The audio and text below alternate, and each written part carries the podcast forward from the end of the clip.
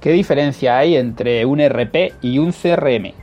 Eso es la pregunta que tenemos hoy de un cliente en nuestro programa 177. Bienvenidos y bienvenidas a nuestras guías tecnológicas de 5 minutos de Simple Informática. Ya sabéis que si queréis hacernos cualquier pregunta, entrad en nuestra página web simpleinformática.es y allí pues, en nuestro formulario de contacto nos podéis hacer cualquier pregunta que os la contestaremos en 5 minutos y de una manera simple, sencilla, que se entienda rápidamente. Cuando hablamos de software de gestión, siempre nos referimos a las aplicaciones que se nos ayudan a llevar el control y a poder tener datos para poder hacer análisis de nuestro negocio, ¿vale? Esos son los ERPs, los CRM, estamos hablando siempre de software de gestión.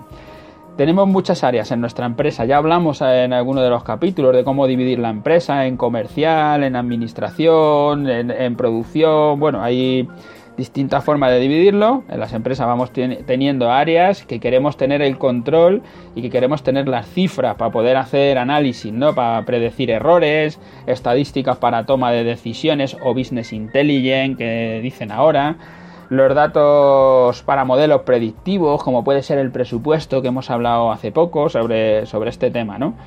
Muchas veces en nuestras empresas trabajamos sin tener una división clara, una división clara de las áreas, ¿no? De, si hay gente que a lo mejor hace una persona hace tres o cuatro cosas y entonces serían tres o cuatro áreas y parece que no queremos dividirlas porque lo hace todo el mismo, aunque se podrían dividir y aplicar porcentajes. Me dedico este porcentaje este tiempo a esta área, este tiempo de porcentaje de este porcentaje de tiempo a esta otra, lo que sea. Eh, gracias a la instalación de los software de gestión nos hace pensar más en esto y empezamos a tener que hacer ya algunas divisiones para saber por lo menos quién se encarga de qué y quién es responsable de qué cosas, ¿no?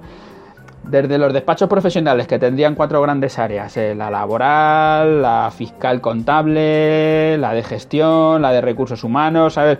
Bueno, ahí serían, esos son grandes despachos, pueden tocar a todos los, temas ¿no? que se pueden llevar desde, para una empresa, hasta la pequeña pyme que puede tener definidas las áreas, la de dirección, por ejemplo, la contable financiera o administrativa, la logística, el tema laboral, si lo llevan en la propia empresa compras, ventas, el tema de comercial.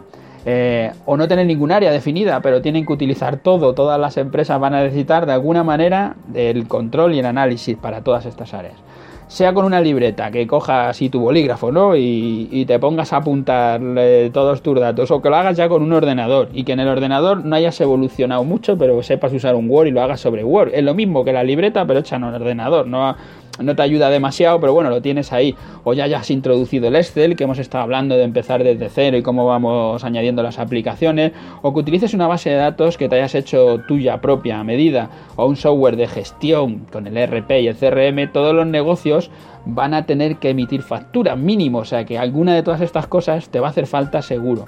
Para emitir una factura nos van a hacer falta los datos del cliente y los productos o servicios que le facturamos, lo que vamos a poner en la factura que hemos realizado o que hemos vendido, ¿no? Los datos del cliente es de alguna manera nuestro comienzo del CRM.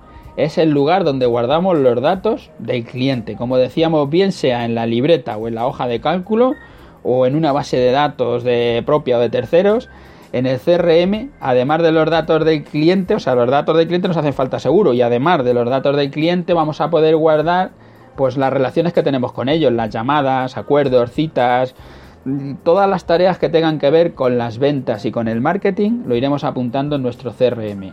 Eso es un CRM.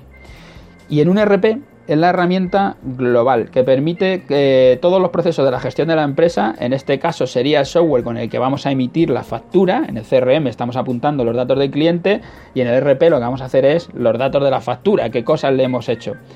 Pero además nos hacen falta los datos del cliente, o sea que de alguna manera siempre en un RP pues puede estar un metido un CRM, o por lo menos vas a tener, aunque sea un CRM mínimo, ¿no? Porque siempre vas a tener que necesitar los datos del cliente. Eh, todos estos datos son los que tienen que pasar a la contabilidad, los de la factura. Claro, para la factura solo con el nombre del cliente le vale, para el CRM no, lo que quieres saber son los datos de pues, acuerdos, llamadas, citas, todo eso no te hace falta tenerlo. Pero eso el CRM sale por fuera, porque está haciendo una gestión que no hace el RP al emitir la factura. ¿Vale?